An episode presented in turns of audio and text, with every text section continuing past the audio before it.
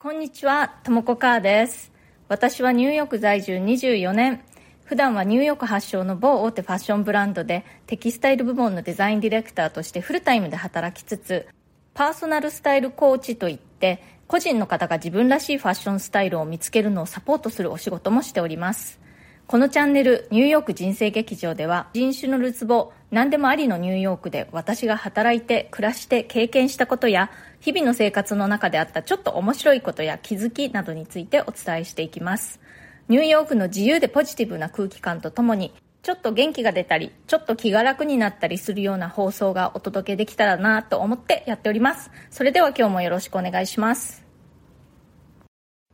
先日のアカデミー賞ですね。えー、日本映画のドライブ・マイ・カーが国際長編映画賞を受賞しましたね。いや、日本人としてね、すごく嬉しかったですね。日本の映画がこの賞を受賞するのは、2008年の送り人以来13年ぶりだったそうです。アメリカ在住の日本人たちの間でもね、すごく盛り上がりましたね。受賞した瞬間、いろいろな、そう、あの、ニューヨークに住んでる日本人の友達から LINE がどんどん来て、撮ったね、撮ったねっておめでとうって結構盛り上がっていました。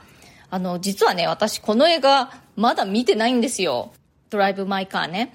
えー、ずっと見たい見たいと思っていたんですけれども、あの映画館にね、行くのが嫌で、でも、あの、配信が始まったので、家でゆっくり見たいなと思っています。あの、私、映画館というものが結構苦手なんですね、昔から。特にアメリカの映画館。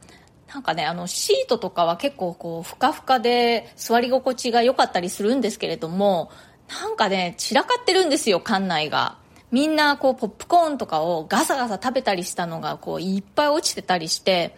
なんかそういうのがね、ちょっと嫌だなっていう感じで。あとね、こう、じーっと座って画面をただ見るっていう行為がなんとなくね、ちょっとね、難しいんですよね。私、あの、お芝居とかはすごく好きで、あとはあの音楽とかのライブね。そういうあの生の人間が実際に何かをやっているのを見るのはすごく好きなんですけれども映画はできれば家で見たいというタイプです。あと映画ってあのお芝居とかと違ってすごくリアルですよね。だからあの怖いシーンとかねちょっと残酷なシーンとかそういうのをこう映画館の大画面と大音量で見るっていうのがね、ちょっと私結構苦手なんですね。お芝居だとね、その残酷なお芝居とか、まあそういうのでももうお芝居だってわかるじゃないですか。歌舞伎なんかでもすごく残酷なシーンとかね、あの怖いお話とかいっぱいありますけれども、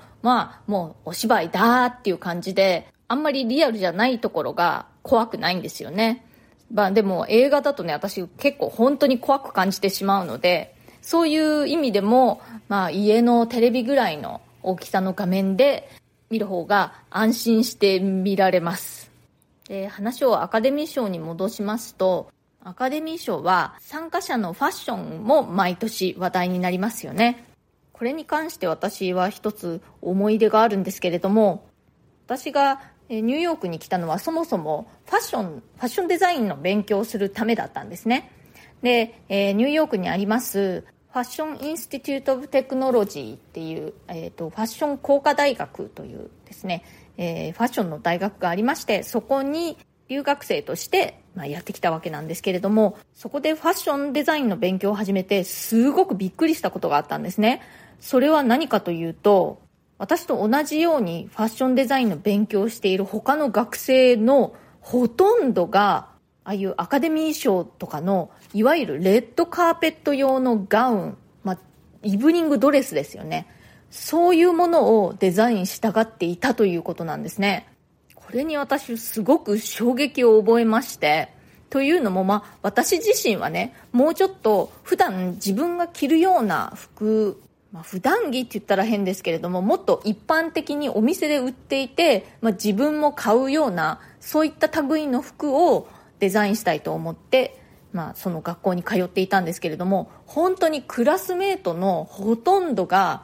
ああいうレッドカーペット用のあのイブニングガウンをデザインしたがっていてというかもうそれイコールファッションという感じで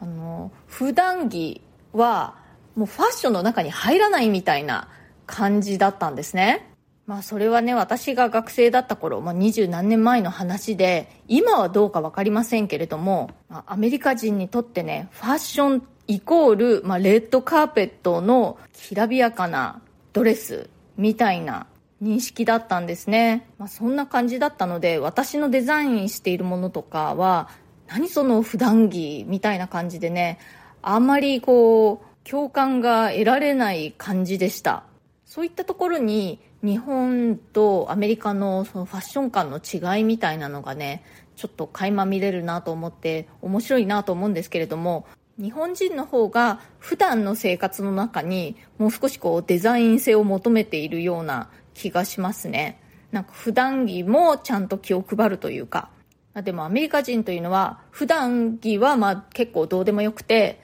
いざという時にめちゃくちゃ張り切ってゴージャスに決めるっていう感じがしますあとメイクなんかもね、日本人の人ってこの普段のメイク、まあナチュラルメイクみたいな感じでこう綺麗に整える人がすごく多いと思うんですけれども、アメリカ人って普段はすっぴんで、なんかいざパーティーとかにめちゃくちゃ盛った化粧するっていう感じがします。まあもちろんみんながみんなそうっていうわけでは全然ないですけれども、ざっくりとね、傾向としてなんかそういったところがあるなーってね、こう感じますね。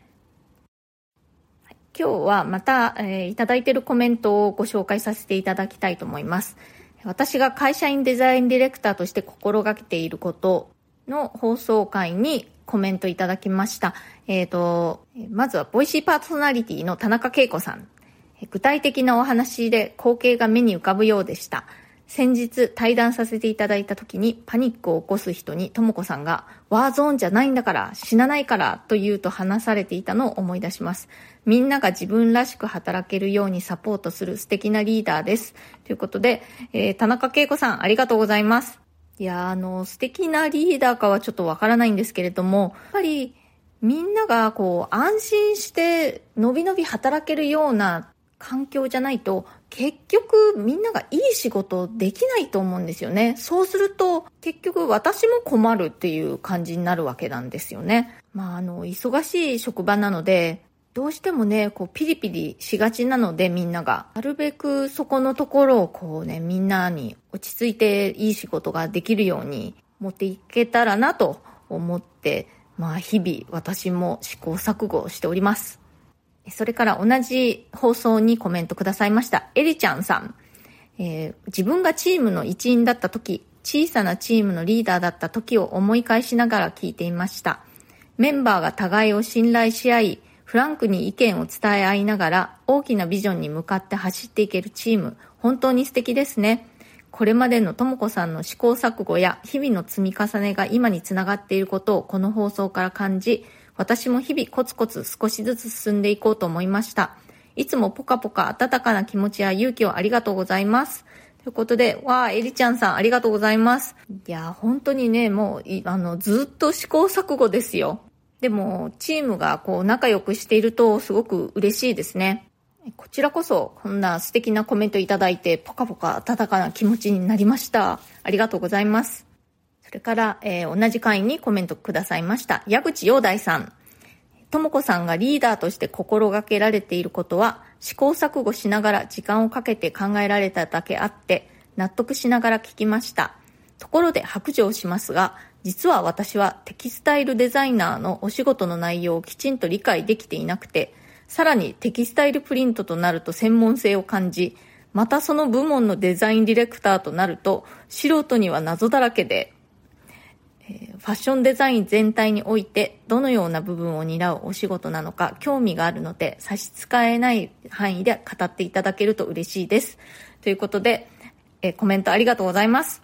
そうですよね。その私のやっている仕事ってすごくこう、あの特殊というかニッチな仕事だと思うんですよね。えっ、と、私自身でそう、この仕事を目指していてこうなったわけではなくて、むしろこんな仕事が存在するっていうことを知らなかったですね。自分がやるまでは。これ、ちょっと、あと説明すると長くなりそうなので、また別の日に改めてちゃんとあの、1回分放送を作ってお話ししようかなと思います。楽しみにしていてください。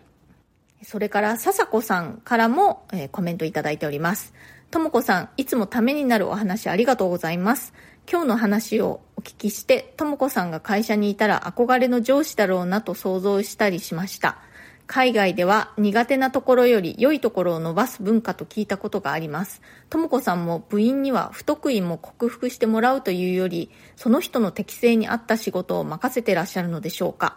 ということで、え、笹子さんありがとうございます。いやー、そんな憧れの上司っていうこともないと思うんですけれども、あの、一つ思うのは、やっぱり私が外国人っていうことが、こう、同じような外国人の若い人たちにとって、希望っていうとね、ちょっとおこがましいですけれども、まあ、あの、ね、外国人の人も、まあ、特にね、その外国人の中でもアジア人っていうことですね。まあ、欧米系のフランス人とかね、スペイン人とかもたくさん働いてますけれども、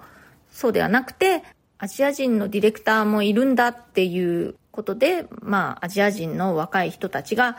よし、じゃあ私も頑張ろうって思ってくれたらいいなとそういう気持ちはありますね。で、ご質問にありました、えー、不得意も克服してもらうというより、その人の適性に合った仕事を任せていらっしゃるのでしょうか？ということなんですけれども、そうですね、まさにその通りですね。もう、不得意なことは、もうなるべくやらせない方向でやってます。むしろ得意なことをどんどん任せていくという感じで、その方がね、あの、効率がいいんですよね、やっぱり。まあでもね、各人がそれぞれの得意なことだけをやってそれで仕事が回るかというとそうでもないのでやっぱりちょっとだけこう不得意な部分もやらなくちゃならないっていうことはあるのでそういうところはね全体の業務に差し障りがない程度には頑張ってもらいますでもまあ基本姿勢としてはやっぱり得意なところを頑張ってもらうという感じですねまあでもね中にはねその不得意なことをやりたがるっていうタイプの人もいるんですよね。本人はめちゃくちゃやりたがってるんだけれども、あんまり上手にできなくて、ものすごく時間がかかってしまう。それでもやりたいっていうことが時々あって、まあね、仕事なのでね、あの、ちゃんと時間内にいいものが仕上がらないと本当に困ってしまうので、そういうのは、まあ時間に余裕のある時だけ、少しずつね、あの、やってもらうようにしています。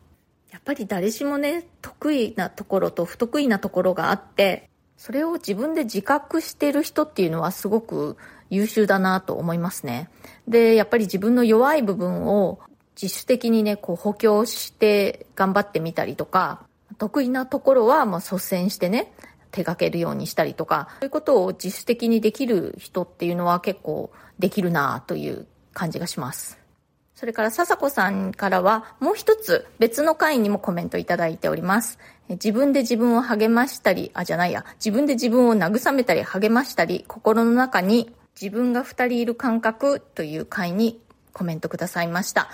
ともこさん、え質問の回答ありがとうございました。名前書き忘れました。すみません。